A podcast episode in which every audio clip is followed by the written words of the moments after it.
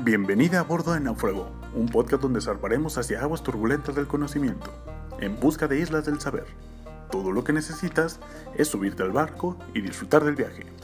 No prometo que todo el viaje sea seguro, pero tengo la certeza que en cuanto lleguemos a tierra firme en la isla del saber, sabrás que todo el viaje ha valido la pena, porque ningún marinero se hizo experto en un mar en calma.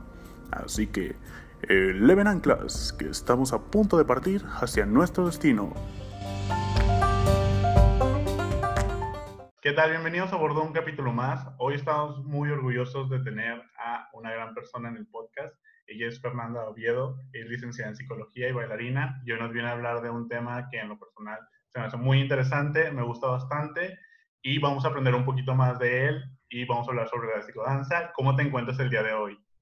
Hola, primero muchas gracias por invitarme. Realmente estoy muy emocionada porque pues, como te decía hace ratito, acabo de empezar este, a mezclar dos cosas que amo, que es la psicología y la danza, y como compartirla con los demás es algo que me llena muchísimo. Estoy muy bien, gracias. ¿Y tú cómo estás?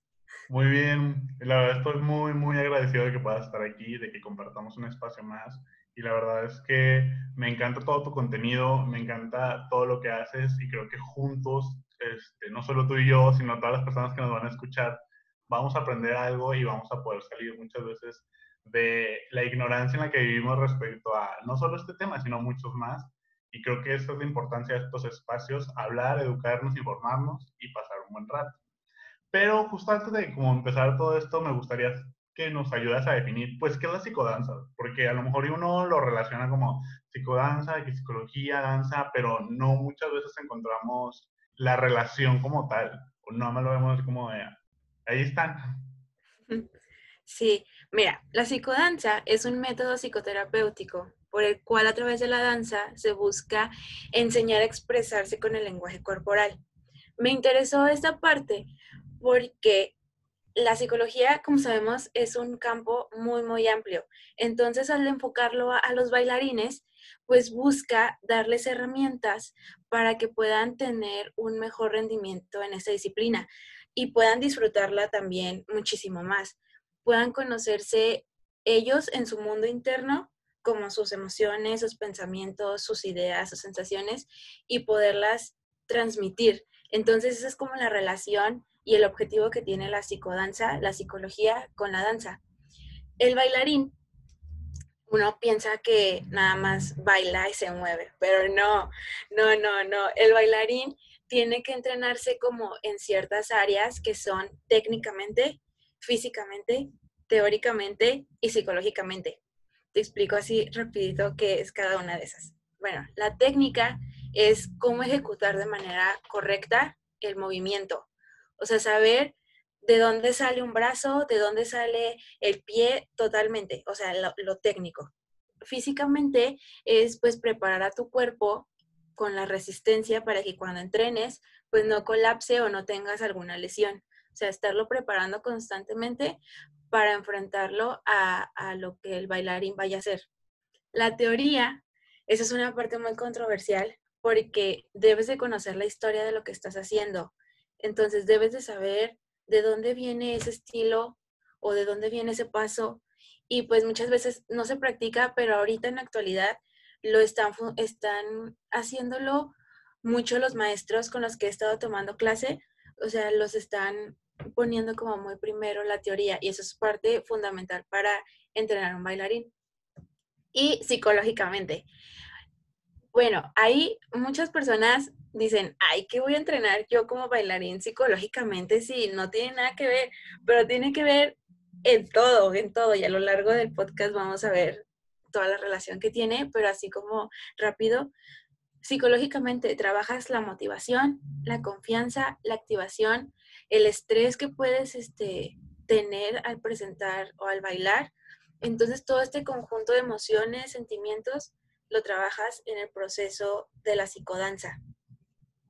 Eh, cuando bailas, es muy importante este, esta relación porque podemos ser muy buenos bailando, pero si no tenemos esa conexión con lo interno, no vamos a poder externar ni transmitir a los demás lo que queremos hacer. Entonces, creo que ahí se puede definir qué es la psicodanza, cuál es la relación objetiva de la psicología con la danza.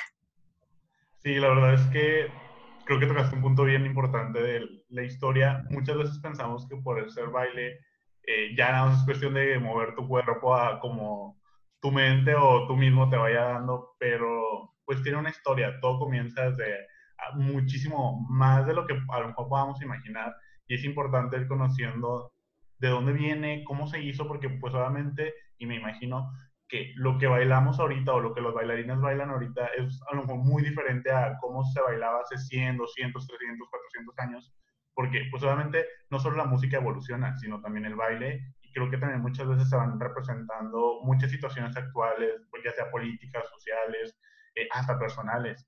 Y también justo mencionaba sobre esta relación del mundo interno con la danza y por eso me gustaría preguntarte, ¿cómo es la relación de la danza, nuestro cerebro, la psique, con, con estos movimientos corporales?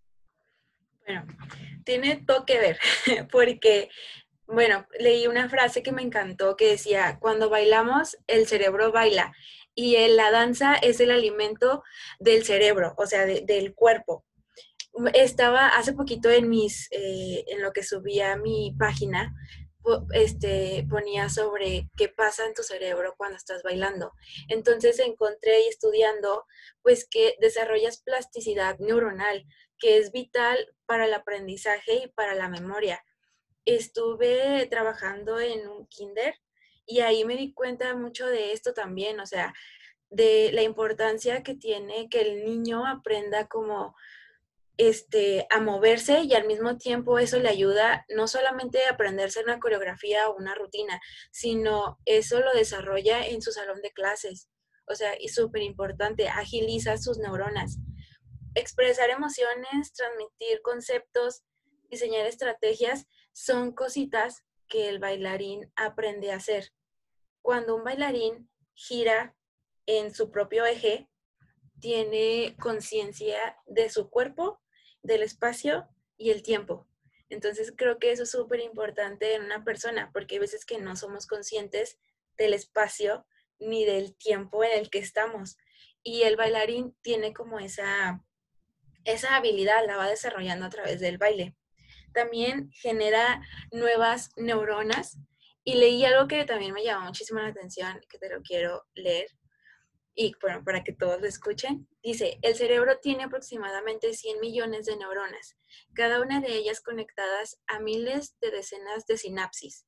Esos átomos de pensamiento son átomos de información que mediante descargas energéticas se transforman en expresiones de movimiento. O sea, ¿qué quiere decir todo esto? Que somos totalmente energía. En cuestiones de segundos, de milésimas de segundos, esa energía que hacen tus sinapsis, todas esas conexiones se transmiten en un movimiento. Entonces es como algo súper interesante que en cuestiones de segundo tu cerebro, tu todo lo transmita a través de un movimiento. O sea, ya ni siquiera tienes que hablarlo, sino con mover una mano o con mover un brazo al ritmo de la música o incluso sin música, porque hay, hay coreografías que no necesitan una canción para transmitir algo que dices, wow, eso sí estuvo muy cañón, o sea, te llega. Entonces, esas son algunas de las partes que tiene como esta relación entre la memoria, el aprendizaje, la cognición, el alma. Entonces, son como todo conectado. Entonces, es la, la relación que tiene con esto que me preguntaste del cerebro, la psique, la danza. Entonces, algo que, como para cerrar esta pregunta, eh, y es algo que se lo repito mucho a las personas con las que trabajo, este, el bailarín tiene una capacidad de resolución de problemas en el instante.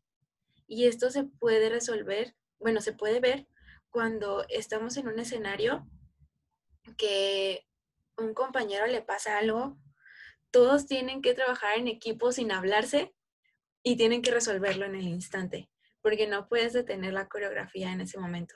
Entonces el bailarín tiene esa capacidad de resolucionar de resolver un problema en el instante. Y no solo lo aplica en la danza, sino lo aplica después en su vida diaria.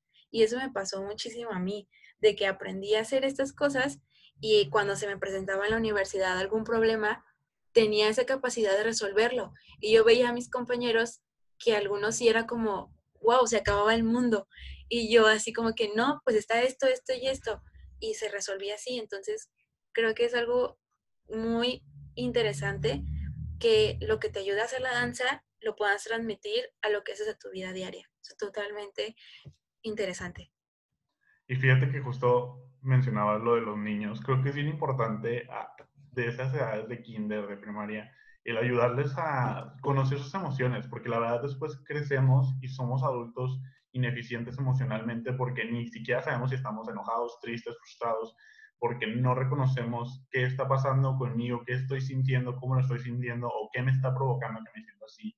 Y cuando los niños desarrollan toda esta plasticidad, les permite ser más funcionales en su vida adulta, porque creo que eso es lo que falta mucho en la actualidad. Adultos funcionales, adultos que sean capaces de estar relacionados con su vida personal, con su vida psíquica. Y lo vemos mucho de, en redes sociales de personas ya adultas criticando de que no, ¿para qué van a terapia? No, ¿para qué hacen esto? Cuando no se dan cuenta que son ellos mismos quienes están generando muchos de los problemas actuales y que si tuviéramos más conexión con nuestro propio mundo interior, pues creo que ahorita estaríamos en una situación totalmente diferente, no solo como personas, sino como humanidad.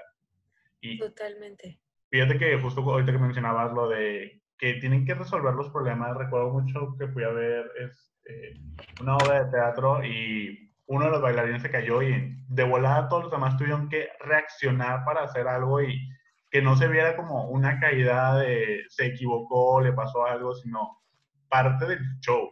Y tú te comes el cuento completo de que, ay, no manches, es parte del show. Ya hasta que después, obviamente, haces como más conciencia, lo vas aterrizando, te vas dando cuenta que a lo mejor sí fue un error humano que normalmente pasa, porque también me he fijado que muchas veces cuando hay bailarines que se equivocan o se lesionan, es muy frustrante para ellos poder seguir continuando porque ya tenían una estructura tan sólida y ya estaban como tan mecanizados a lo mejor en algún aspecto de tengo que hacer esto, esto, estos pasos para sacar la rutina al final del día.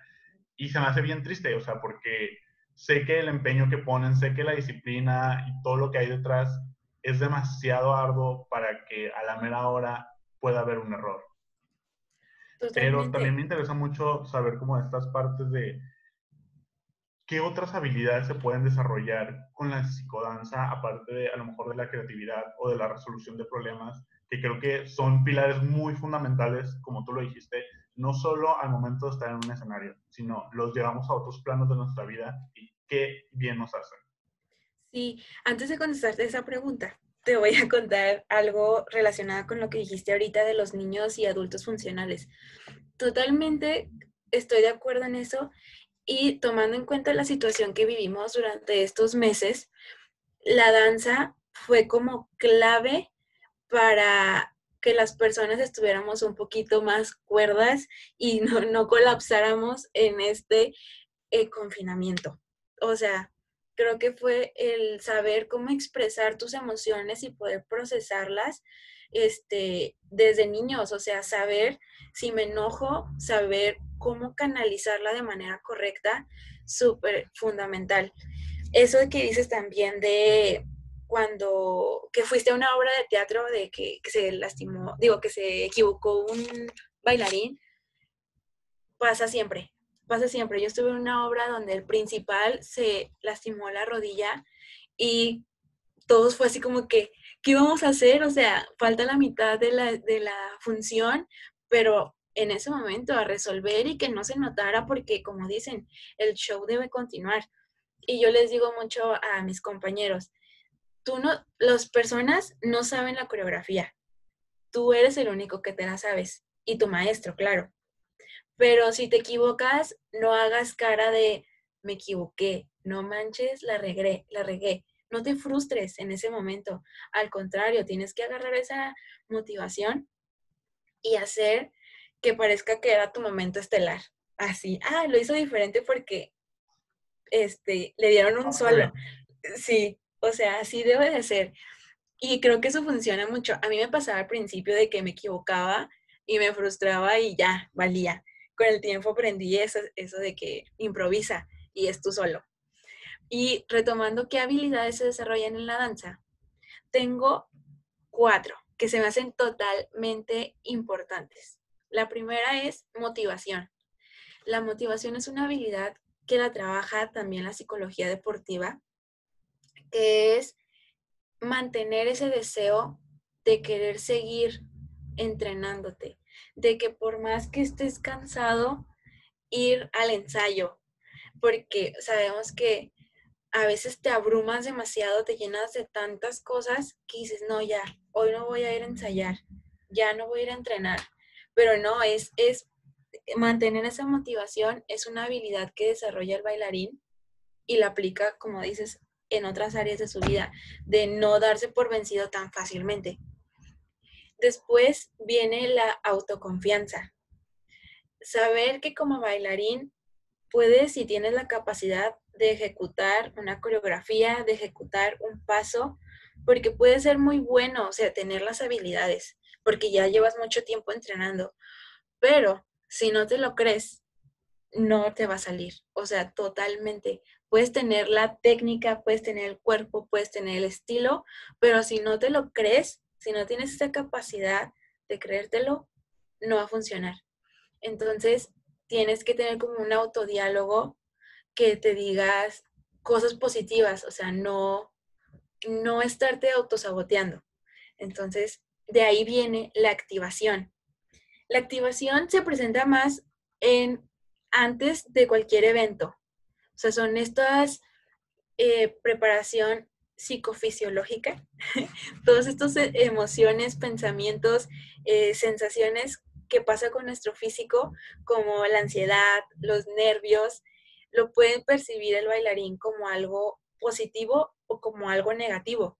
Entonces, porque existen los nervios de, de emociones así de que, pues la adrenalina, vaya, o sea, positiva, pero si esto frustra al bailarín, o sea, va a ser un momento que lo va como a, no va a querer repetirlo, o sea, no va a querer volver a subirse al escenario.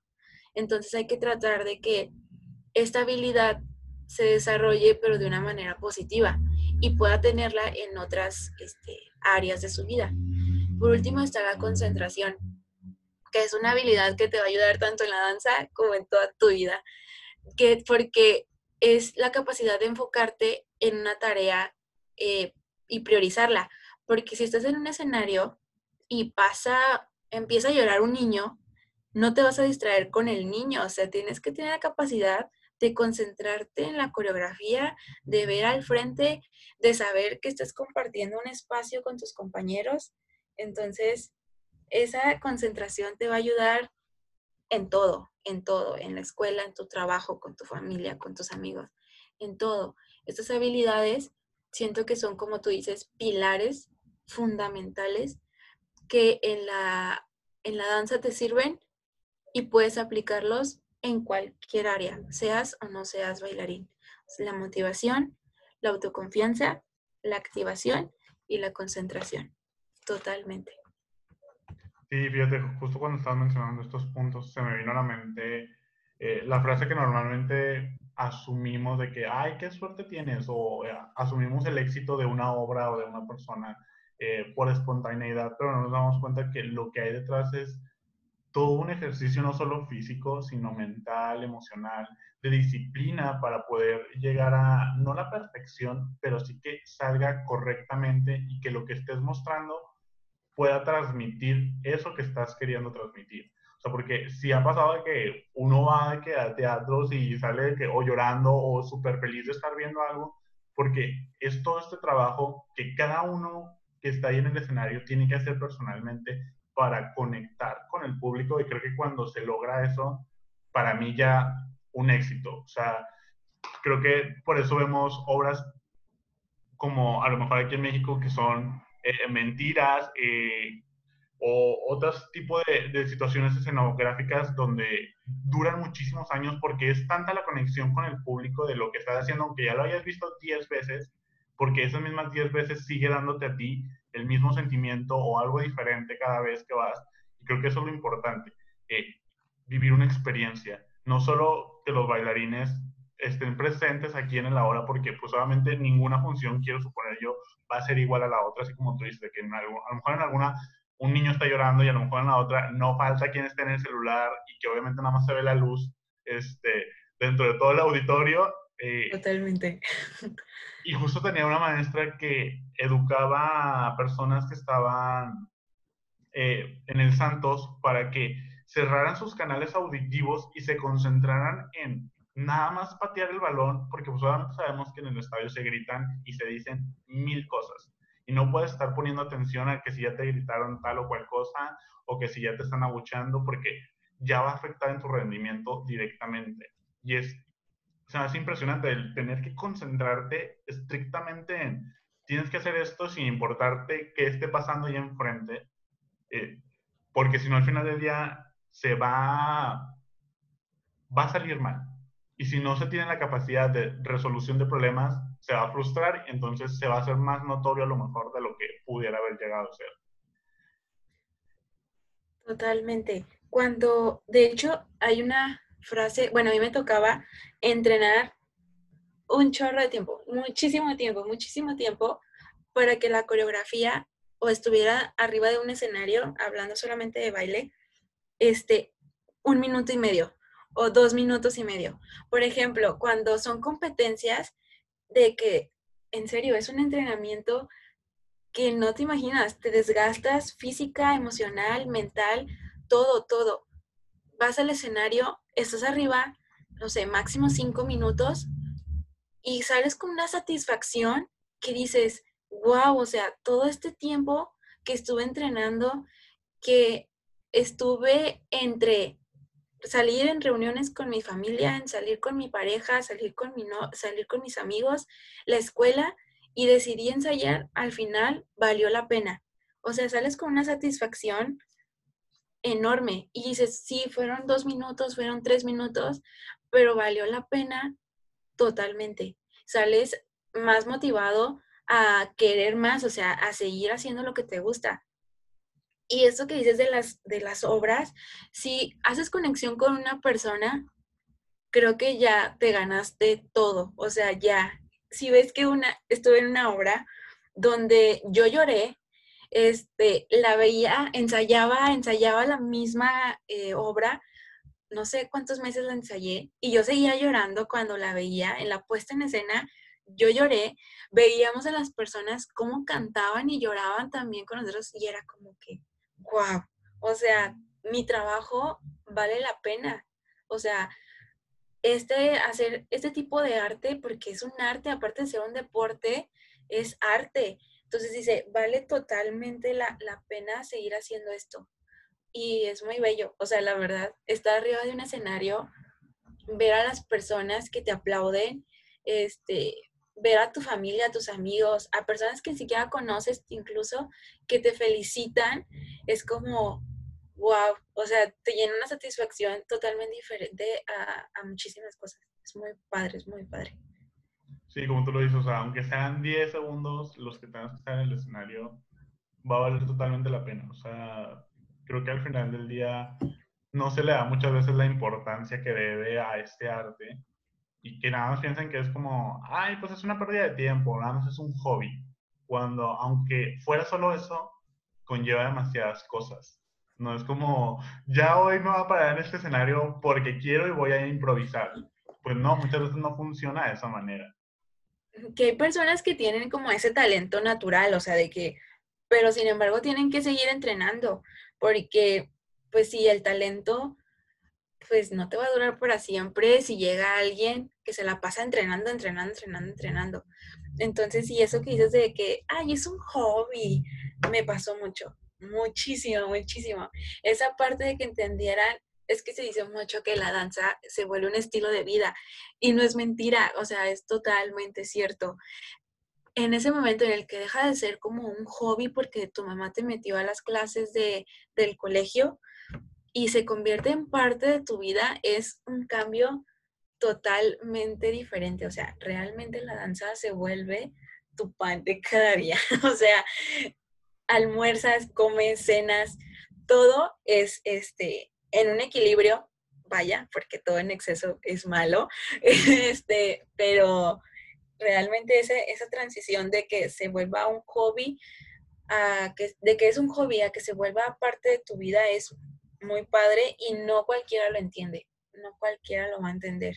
Se van a quedar como la idea de que, ay, es un hobby, o ah, pues es una coreografía X, o sea, no sabes lo que significa que te vayan a ver tus amigos bailar o que te vaya a ver alguien a una obra que estés haciendo, tiene un chorro de valor, un chorro, un chorro, un chorro. Es muy padre que te vayan a ver, que se tomen ese tiempo para ir a ver, no sé, esa hora, esa media hora de ver el trabajo que tú te tardaste más de un mes, que tú le dedicaste este, horas y que se tomen ese tiempo es como de las mejores sensaciones. Sí, de gratificaciones creo que es lo mejor, o sea, no es como un incentivo monetario, no, creo que va más allá cuando alguien te aplaude o cuando simplemente es, bailas a una fiesta, a lo mejor y puedes llegar a ser el centro de atención, pero no va a ser eh, el mismo sentimiento o la misma emoción, adrenalina de que estás frente a un escenario demostrando o actuando o bailando o coordinando algo que tengas que transmitir a los demás, porque pues normalmente en las fiestas es como pues bailas más bien como reggaetón o ese tipo de música y pues muchas veces no tiene como a lo mejor tanta impacto a lo mejor de transmitir un sentimiento de que pues a lo mejor nadie va a llorar bailando reggaetón, no sé. Tal vez Tusa, pero de ahí es más... No te iba a decir, a menos de que fuera Tusa, algo así. Pero en general creo que el baile ha sido parte de la historia humana y es parte de todos. O sea, creo que más allá de si sepas o no bailar, eh, digo, a mí en lo personal eh, me encanta bailar y me ha ayudado muchísimo a regular mis emociones. O sea, de que a lo mejor me siento muy frustrado y en mi baile lo saco. A lo mejor no lo haré de manera profesional, pero soy más consciente de mí, de mi ahora, de controlar mi ambiente, de mi espacio, de saber qué, qué puedo hacer en esos momentos.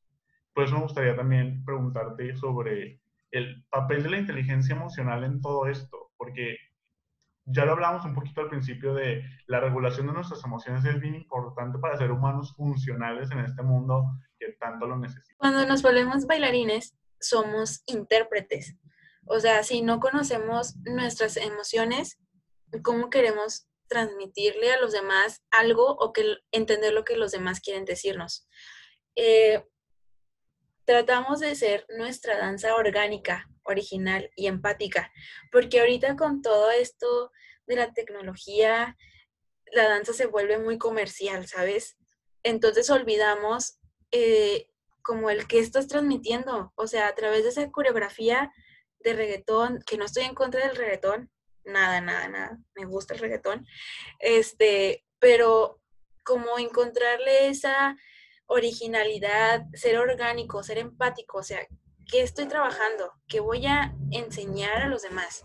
Entonces, inteligencia emocional, conocer mis sentimientos para tener la capacidad de motivarlos, manejarlos, mantener eh, las relaciones intra como interpersonales y poder hacer mi danza orgánica.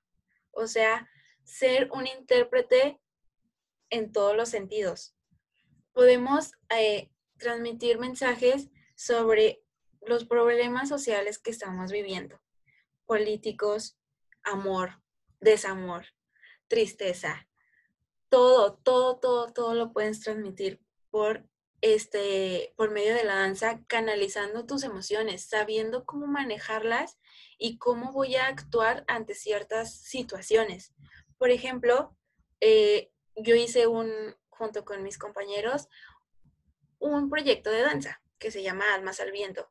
Entonces aquí, pues estaba yo muy triste, todo un show, pero lo utilicé para canalizar mis emociones, o sea, saber cómo utilizar mis emociones de manera inteligente. O sea, no me iba a poner a llorar todo el día, que no está mal, hay que hacerlo, pero después de hacer eso, de vivir como mi duelo, ¿cómo voy a hacerlo de manera inteligente? O sea, ¿cómo voy a trabajar? ¿Cómo voy a interpretar de manera inteligente? Este, podemos con esta inteligencia emocional, desarrollar estrategias para afrontar situaciones estresantes de la vida diaria que se nos presentan a todos, bailes o no bailes. Por ejemplo, no sé, este, tienes algún problema en tu casa, ok, de manera inteligente, ¿cómo voy a actuar ante esa situación? No sé, reprobé un examen. En vez de ponerme a gritar como loco, este, reclamarle al maestro, no sé, de manera inteligente, ¿qué voy a hacer para trabajar esto? O sea, no sé, no me sale una coreografía, estoy frustrado, ok, de manera inteligente, esas emociones que siento, ¿cómo las voy a trabajar? Entonces, es esta manera de saber conocer mis emociones, pero no solamente conocerlas, sino cómo las voy a canalizar, cómo las voy a trabajar de una manera consciente. Entonces, la danza te permite hacer este clic con tus emociones y cómo las puedes trabajar de manera inteligente aplicándolas en todos los aspectos de tu vida. Entonces, sí, esta es la función de la inteligencia emocional en la danza. Sí, fíjate que otra cosa que me he fijado mucho es que no siempre todos los bailarines van a estar expresando la misma emoción, que por eso siempre permite como que haya más conectividad con todo el tipo de públicos que va, va a ir a verte, porque a lo mejor alguien, tú lo ves de que, no manches, está súper feliz y a lo mejor otro está como medio frustrado y haces clic con la persona que está frustrada y no tanto con quien está feliz. Y creo que eso es lo bonito de ir a ver a, al teatro o, una obra o un baile, porque nos va conectando no solo con quienes estamos viendo enfrente, sino con nosotros mismos de darnos cuenta de por qué estoy haciendo clic con esta situación. Esto que me está moviendo a mí como persona, que, que, que, me está haciendo que esté fascinado, porque creo que muchas veces es la expresión, estar fascinado, o sea, lo que estoy viendo y admirando, porque exactamente están representando algo creo que eso es lo importante al final del día, darle una representatividad a lo que sea y demostrar que está aquí, aunque a lo mejor no sea tan manera consciente de que estamos bailando por, no sé, el cambio climático. O la chica esta que bailó contra los feminicidios y que todo mundo le hizo un meme, eh, te está demostrando que hay una situación de la cual eh, es demasiado abrumante y la expresión más grande que puede ella hacer es bailar, porque es lo que mejor sabe cómo conectar su mundo interno con una situación actual. Lo que decías, eso de la chava que bailaba por los feminicidios y que le hicieron muchos memes, mm, creo que fueron personas que estaban como, no estaban listas para ver una realidad que está pasando, sigue pasando. Y, y pues sí, o sea, si no te están escuchando tanto que estás hablando y tú sabes transmitirlo por la danza, pues hazlo, o sea, ¿quiénes somos los demás para juzgarte el cómo bailas? Cada persona tiene su historia, cada persona sabe cómo lo transmite. O sea, es como tú dices, cuando haces una coreografía, tú cuentas usualmente la historia que tienes que, quieres transmitir. O sea, se lo dices a tus bailarines. No, pues yo quiero que esta historia hable sobre tal cosa. Entonces, si tengo 10 bailarines, no son robots para que piensen y hagan lo mismo. Entonces, cada quien lo va a hacer a su propia percepción, a su propia historia. Entonces, totalmente, si yo veo que alguien está demostrando su felicidad de una manera muy diferente al, de la otra, quizá yo haga clic con, no con los dos, sino con uno con el que me identifique. Entonces, esa es la parte bonita también, porque puede haber muchas versiones de una sola cosa entonces la vives y te identificas con la que mejor te quede. Sí, fíjate que la otra vez justo en un trabajo para mi maestría hablábamos sobre también la influencia que tiene todos los medios de comunicación respecto a los mensajes que se van dando. Y yo en mis conclusiones ponía de obras literarias como lo son El Señor de los Anillos, Harry Potter, eh, fueron tan exitosos porque el contenido que había detrás era una situación de depresión, de ansiedad, de incertidumbre tan grande que a lo mejor no tenías que haber vivido el momento igual que el autor, pero conectabas esas partes de tu vida con esos sentimientos y por eso estas obras literarias se convirtieron en lo que son ahorita, un monstruo no solo de la cinematografía, sino eh, de, de la lectura como tal, o sea, porque conectaron tanto con millones de personas que lograron transmitir un sentimiento tan real que llorabas, reías, y creo que es lo pasa lo mismo con el teatro, con el baile, de llega un punto en el que son tan exitosas estas obras porque a lo mejor sí cuentan una buena historia, pero más allá de contar una buena historia es la ejecución que tú le estás dando para transmitir eso, de que la persona, como lo decíamos, va a seguir yendo porque lo que está sintiendo, ya sea tristeza, dolor, felicidad, le gusta. Y es más, también nos pone en contacto a nosotros, a lo mejor de manera un poquito más inconsciente, de qué está pasando con nuestro mundo interno y por qué a mí me gusta ir a ver 20 veces esa misma obra. Claro, porque incluso puede ser que son, haces ese clic tan fuerte con, el, con la obra literaria, con la película, con la danza, con la obra de teatro, porque son temas que no se hablan abiertamente. O sea, es un, yo no voy con mi amigo o con la clase y le digo, ¿sabes qué? Tengo ansiedad. O sea, son temas todavía que no deberían de ser tabús, pero son tabús. Este, por ejemplo, estoy, no sé, estoy pasando un momento muy feo en mi casa, no sé, un amigo que no vive la situación te va a apoyar, pero no de la misma manera que lo haría un profesional de la salud. Entonces, lo ves en una canción, lo ves en un libro y dices, no manches, me entiende.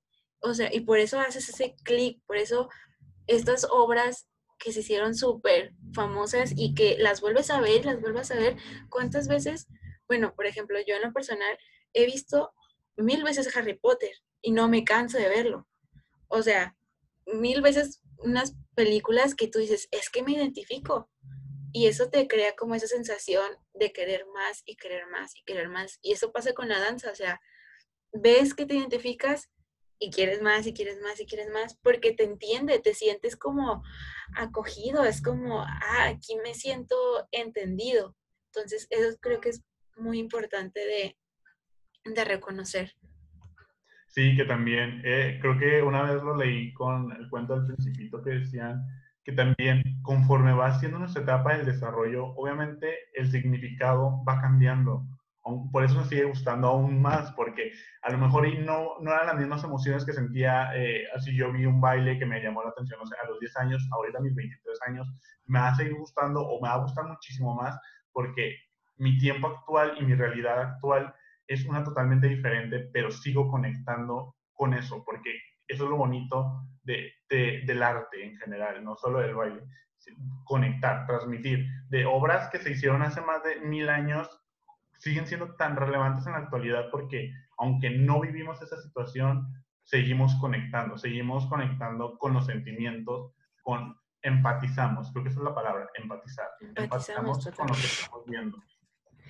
Por ejemplo, no, sin irnos tan lejos, ahora que estuvimos con todo, bueno, que seguimos un poco con la pandemia y todo esto, hubo personas, bailarines, que hicieron composiciones coreográficas sobre esta situación que estábamos viviendo, o sea, este proceso de duelo, porque de cierta manera fue un duelo, porque nos quitaron muchas cosas, lo transmitieron a partir de una coreografía y era como que, wow, o sea, no tengo que decir mil palabras porque lo estoy viendo y me identifico.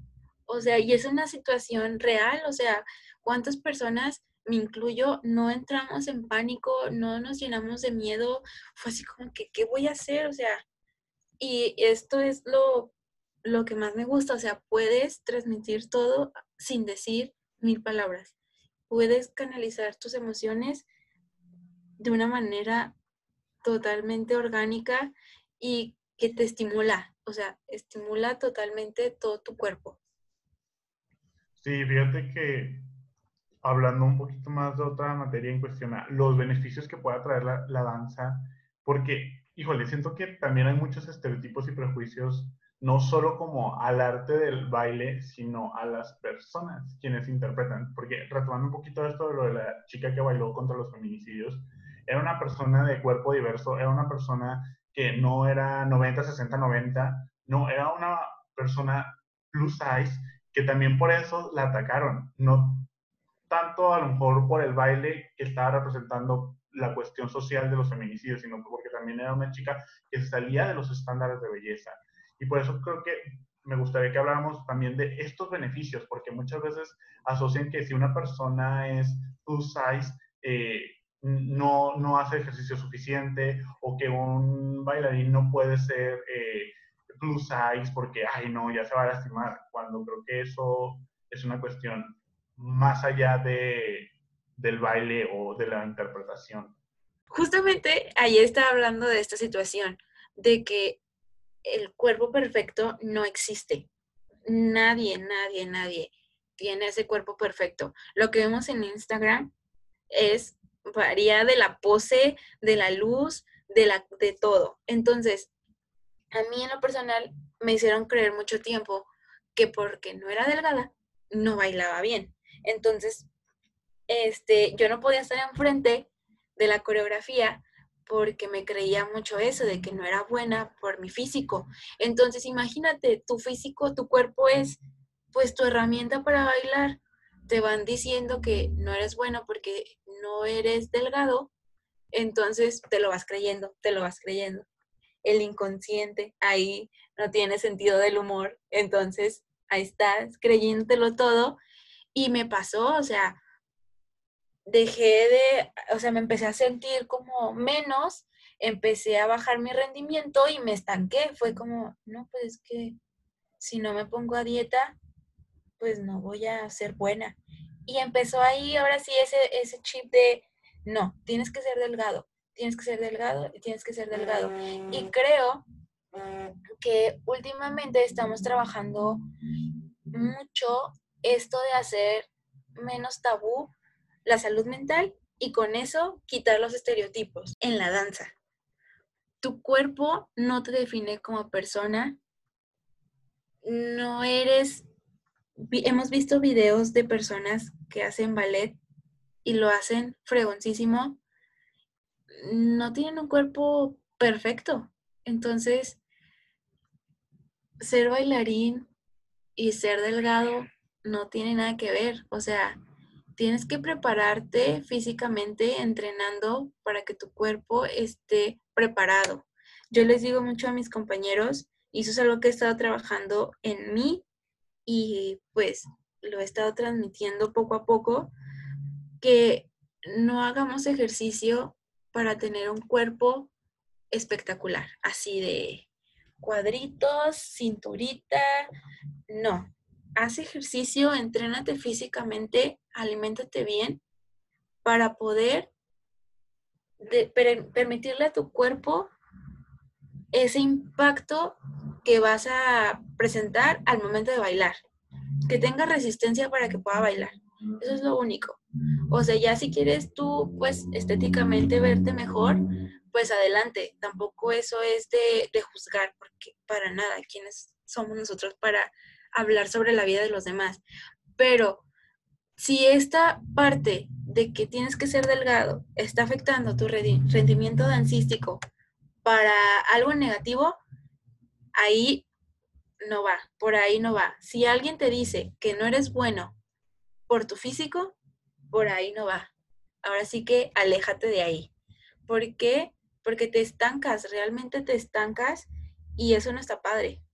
Eso no está padre. Primero tienes que sanarte a ti mismo, o sea, entenderte a ti qué necesita tu cuerpo, por qué lo haces y luego ya sigues avanzando en la danza. O sea, no, no, tu cuerpo no te define como bailarín, totalmente. No te define. Sí, fíjate que justo vi una vez en mi vida y, y fue noticia como muy importante para todos de un policía que estaba gordito, este, que iban a detener a una persona, pero sale corriendo el ladrón y van como 10 policías en una buena condición, a lo mejor físicamente, que tú dices, ay, está delgado y puede alcanzarlo. Y la persona esta, el policía que no era estéticamente, cumplía con, con todos estos roles de, ay, cuerpo perfecto o condición, resultó ser el único que pudo alcanzar al ladrón corriendo. O sea, se ve como este policía eh, plus size va corriendo una distancia súper rápido y va rebasando a sus demás compañeros que eran delgados. Y justo creo que esto va con la condición, o sea, sin importar si estás flaco, gordo, eh, nada, es la condición que tú tienes para tu cuerpo para resistir, para estar en ese momento, porque la neta hay muchas personas que a lo mejor son delgadas y no tienen la condición. Totalmente. Y aquí entra esta parte de no juzgues a un libro por su portada. No sabes qué sorpresas te puede dar esa persona que tú dices, nah, no lo vas, no lo va a armar, o sea, no va a durar. O sea, no sabes qué sorpresas te puede dar. Y también he estado viendo eso de, de dejar de utilizar como estas palabras, eh, clasificarte, etiquetarte, de que, ah, sí, tú eres un bailarín este, gordito o tú eres un bailarín así, flaco, porque incluso las personas delgadas tienen problemas, o sea, está esta controversia de que los delgados quieren engordar y no engordar, sino aumentar su masa muscular, o sea, y los que no tienen ese cuerpo perfecto quieren estar al revés. Ajá, o sea, prefieren estar al revés, o sea, cambiar los papeles, pero no sabemos lo que está viviendo esa persona, o sea, ninguno de los dos. Entonces, el, el quererte como eres y aceptar las habilidades que tienes, fregoncísimo, o sea, repito, tu cuerpo no te hace un mejor ni un peor bailarín. Lo que sí tiene que ver mucho aquí es la mentalidad que tengas para desarrollarte como bailarín.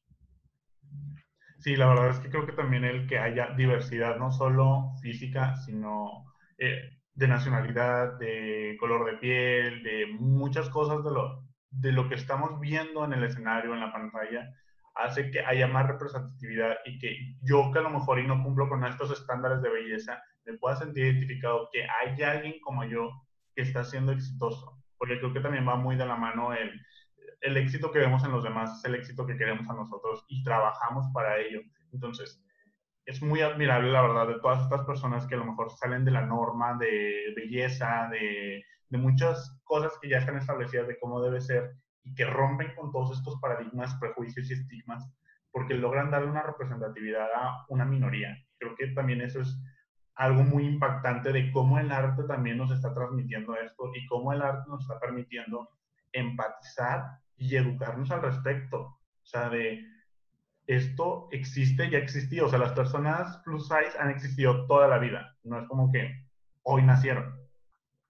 Y que la representatividad que tienen ahorita, ojalá lo hubieran tenido hace 100, 200 años y estaríamos en un mundo con características totalmente diferentes. O sea, de, no por ser una persona tampoco homosexual, lesbiana, eh, obesa, eh, delgado, eso te va a impedir a construir tus sueños o llegar a la meta que tú quieres. Porque la neta, yo he visto un chorro de personas, actores y actrices o bailarines que se quedan en el camino por esto mismo que tú decías ahorita. Hay, hay gente que te dice, es que no cumples con este canon de belleza o de acuerdo a lo que se está exigiendo y estancan su carrera por confiar en gente que realmente vive tan presa de sí misma, de sus sensibilidades, que las transmite a los demás y estanca la carrera de los demás. Y es como, pues esto no debería pasar. Claro. Eh, puedo decirte que ahora sí que el único límite que tenemos las personas es nuestra mente. Ahora sí que el límite es tu mente, porque es como una relación tóxica. este, si ves que te están deteniendo tus sueños, y te están afectando muy fuerte, aléjate de ahí. O sea, no. Hay muchas personas que te pueden ayudar. No solamente quedarnos como con esas personas que creemos nos están ayudando diciéndonos cosas malas o negativas de nosotros. O sea, hay personas que te van a apoyar siempre, siempre y no precisamente diciéndote comentarios negativos, sino con comentarios positivos que te van a alentar, que te van a motivar siempre. Oye, ya un poquito para ir cerrando, me gustaría que me platicaras un poquito sobre cómo ha sido tu experiencia en la danza. ¿Qué te motivó a llegar a este espacio? O sea, ¿por qué escoger este arte y no otro? Mira, cuando yo llevo alrededor de nueve años bailando, yo era una persona súper tímida, súper tímida. Entonces, todo empezó en un curso de verano, de esos que hacen, este, y ahí dije, wow, eso se veía interesante, no me salía nada, pero con el tiempo dije, quiero, quiero, me llena, me llama la atención, aparte de que mis papás les encanta bailar, no lo hacen profesionalmente, claro que no, pero tienen como esa chispa de que les gusta bailar, ¿no? Entonces, pues ya empecé como un hobby, como lo decíamos hace rato, y en el momento en el que vi que eso quería hacer todo el día, se convirtió realmente en mi estilo de vida. Entonces, fue difícil esa transición porque todos pensaban que era un hobby, o sea que, pues sí, o sea que en cualquier momento lo iba a dejar. Pero no fue así. Entonces, la danza es un mundo que te abre las puertas, o sea, para cualquier situación. Entonces, creo que esa fue una de las experiencias más grandes que entendí que esto me ayudaba en todos los aspectos de mi vida. O sea, ha sido un aprendizaje enorme y sigo aprendiendo todos los días. Me ayudó en la universidad, me ayudó en la preparatoria. Este, no ha sido sencillo, quiero aclarar eso. No es de colores de rosa, color rosa, todo.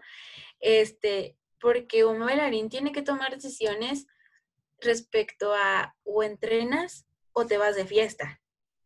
Entrenas o tienes novio. La escuela, la tarea, tus ensayos. Entonces, creo que encontrar el equilibrio entre todo esto es la mejor manera que he podido desarrollar en, la, en mi experiencia dentro de este ámbito. Porque ahora que salí de la escuela y todo esto, digo, wow, ¿cómo le hice para tener un equilibrio entre todo lo que hacía? O sea, no es sencillo. Sí hubo veces que era como, no manches, ¿por qué no sales con nosotros? O ¿por qué no vas a reuniones de la familia? O esto, y era porque pues tengo ensayo, o sea, tengo clases. Pero como te decía, el verme, el estar en un escenario, no se compara con nada. Entonces, mi experiencia ha sido como una montaña rusa, buenas, malas, a la mitad, de todo.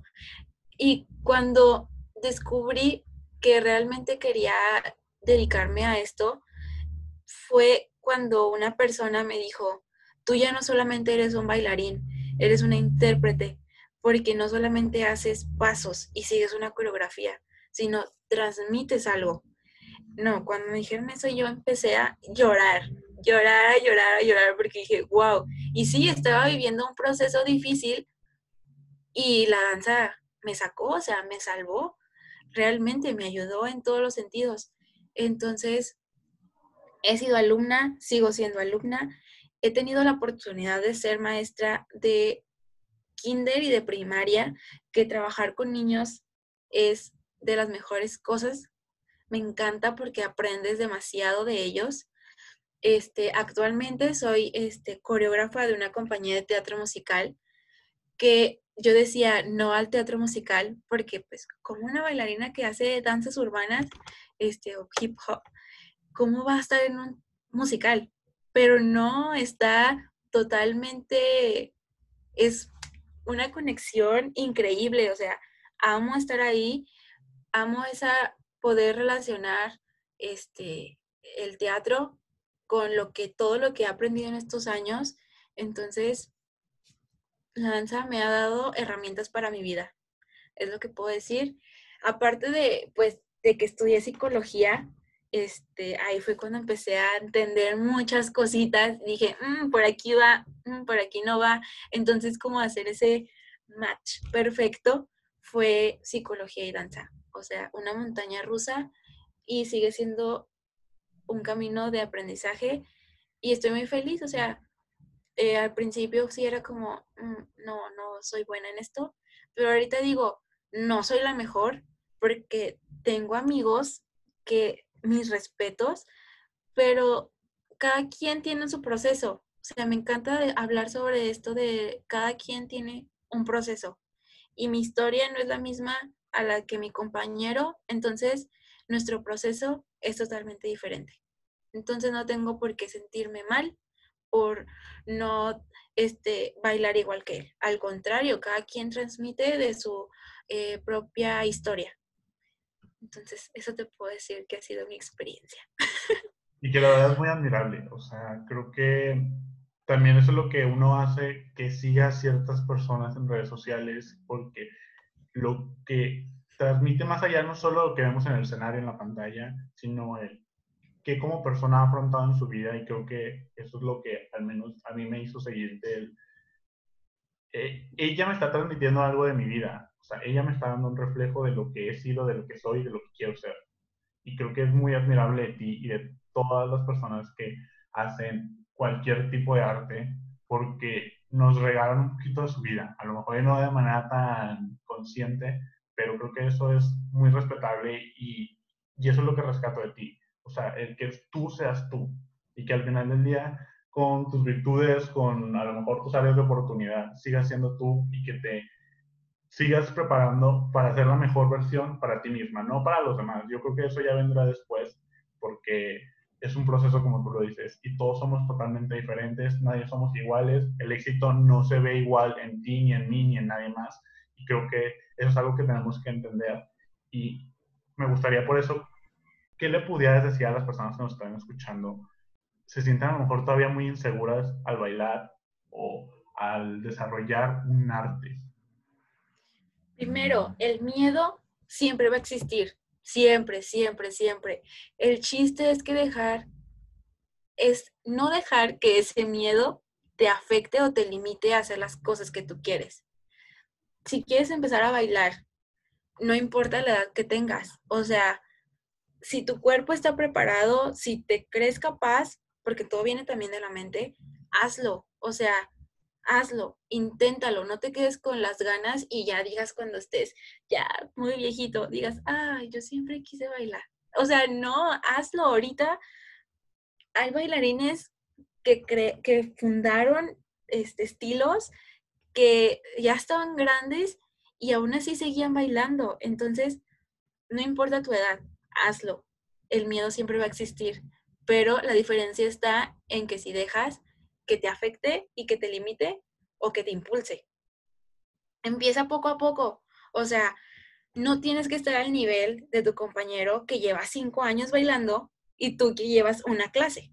O sea, no te desanimes, al contrario, motívate y sigue trabajando. O sea, empieza poco a poco.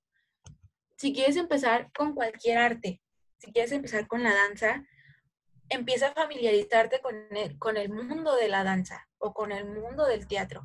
Hay documentales en Netflix, en YouTube, hay un montón de lugares donde puedes este, ver sin salir de tu casa. O sea, en internet encuentras un montón de información, videos, incluso puedes contactar bailarines que digas, me interesa, me transmite algo, me motiva, ¿por qué no le mando un mensaje? O sea, empezar a comunicarte. Aquí en Torreón hay muchos bailarines que en serio, mis respetos, tienen muchísimo talento. Entonces, no pierdes nada en acercarte y hablar, platicar con ellos. Después, en Instagram y en Facebook, con toda esta situación de la pandemia, hay clases gratis. Y si no hay clases gratis, no están, están económicamente, o sea, no están elevadas de precio. Entonces, si te da miedo ir a una clase y a exponerte luego, luego, pues empieza a tomar una clase en, en internet. O sea, muchas personas aprenden a bailar por videos de YouTube. Muchas, muchas. Entonces yo me quedé así como que, wow, ¿cómo le hacen? Porque en lo personal yo batallo mucho para aprender a través de videos. Mucho, mucho, mucho, mucho ahora que estuvo, que tomé clases en, en línea, batallaba mucho. Pero si tienes miedo a, si todavía no te sientes seguro de salir, de exponerte, a tomar clases en un salón, empieza poco a poco. Cada quien tiene su proceso. Sin embargo, el estar en un salón, sentir la energía de tus compañeros, no, no, no, es otra cosa te transformas totalmente. Eres otra persona y eso está muy, muy padre. En las academias hacen eh, clases muestra, entonces puedes ir a tomar una clase muestra, no te van a juzgar, no te, nada. te aseguro que uno cree que cuando llega a un lugar lo van a voltear a ver y solamente van a estar viéndolo a esa persona. Y no, es como en el gimnasio que crees que vas y todo el mundo te está viendo. Y no, en el salón te aseguro que cada uno está pensando en, no me sale la coreografía, en, ah, no me sale este paso, ah, entonces, no te preocupes, nadie te va a juzgar, nadie, nadie, nadie. Inténtalo. Deja esos pensamientos negativos de cosas que todavía ni siquiera pasan eso es como que el principal enemigo de todas las personas. Y nos pasa muchísimo, o sea, bailes o no bailes, llega un punto en el que empiezas a decir, ay, es que no me va a salir, es que, ay, si me equivoco, ay, es que... Y todavía ni siquiera pasa. Entonces, ¿por qué te vas a limitar de algo que tienes muchas ganas por pensamientos que no, o sea, todavía no pasa? Entonces, hazlo, o sea, inténtalo, no pierdes nada. A mi mamá me dice, el no ya lo tienes.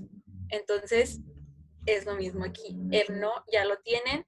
El quedarte con las ganas, ahí te lo dejo de tarea. O sea, no te quedes con las ganas, inténtalo. Vas a tener más experiencias que contar cuando ya estés grande y realmente ya no puedas bailar. Ahí ya vas a decir, no, yo sí bailaba y no sé qué tanto. Entonces, incluso el bailar previene el envejecimiento del cerebro. Entonces, ahí ya estás matando muchos pájaros de un solo tiro, o sea, ya este, haces ejercicio, te diviertes, liberas eh, hormonas de la felicidad, entonces, inténtalo. Nadie te va a juzgar, nadie, nadie, nadie. Cada quien tiene su proceso, entonces atrévete a bailarlo. O sea, atrévete a intentarlo. Es lo que yo te podría decir. La verdad es que estoy, yo estoy fascinado. La verdad es que he aprendido muchísimo en este capítulo y exactamente lo que tú dijiste, o sea, el intentar, o sea, al final del día, todo el mundo va a tener una opinión sobre si lo hacemos o no lo hacemos. Entonces, si ya van a estar hablando de ti, hazlo, ¿sabes? O sea, ya que te queda más, o sea, tú hazlo, diviértete, disfrútalo.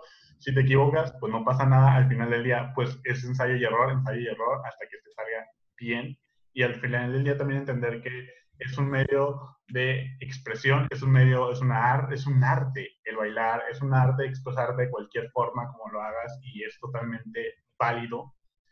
Y por último, me gustaría saber eh, dónde te pueden encontrar si quieren saber a lo mejor un poquito más sobre esto de la danza. Eh, te digo, porque la neta, creo que esto es un tema súper extenso y nos puede dar para hablar mil horas este, y contar mil cosas porque es tan interesante y tan nuevo, bueno, a lo mejor nuevo en cuestión a investigaciones y todo, pero quiero saber si alguien tiene más dudas, ¿dónde te puede encontrar? Claro, espero que me inviten a otro episodio para seguir comentando el tema. Claro, los micrófonos están a ti. Y me pueden encontrar en mi página en Instagram que se llama freesoul.psicodanza. Eh, ahí pues todas las semanas subo este, información de todo, o sea, de cómo puedes mejorar el rendimiento como bailarín. Incluso cuando la empecé este, en mi cuenta personal, eh, este paréntesis de que si no eres bailarín, no importa, porque puedes estarte informando de algo que quizá no lo practicas, pero te llama muchísimo la atención. Entonces, es una página para todos y tiene contenido que puedes abarcar en toda tu vida, seas o no seas bailarín. Entonces me pueden ir a seguir a mi página porque también este, pues es el mes de la salud mental. Traemos información eh, muy importante para quitar tabús sobre ir al psicólogo, sobre cuidarnos mentalmente, porque ya estamos en una nueva era. El estar loco no existe y como, o sea, ir al psicólogo no es de locos. Entonces, hay que empezar a reaprender, hay que empezar a reeducarnos. Entonces, pues síganme en mi página. Muchas gracias por invitarme. Me gustó mucho. No había tenido la oportunidad de platicar así con alguien y creo que se hace el primero. Me dio mucho gusto y gracias estoy muy agradecido. Yo estoy súper, súper honrado de poder tener. Todos, toda la información la vamos a ir subiendo a Instagram para que vayan y la sigan. Realmente es una cuenta muy padre y Fer, muchas gracias, en verdad me encantó esta entrevista, es de las mejores, me atrevería a decir, que he hecho este, en mi vida, no solo para mi podcast, eh, creo que aprendí muchísimo, me voy súper emocionado, en verdad te agradezco y nos vemos hasta la próxima. A ti, gracias. Bye. Bye.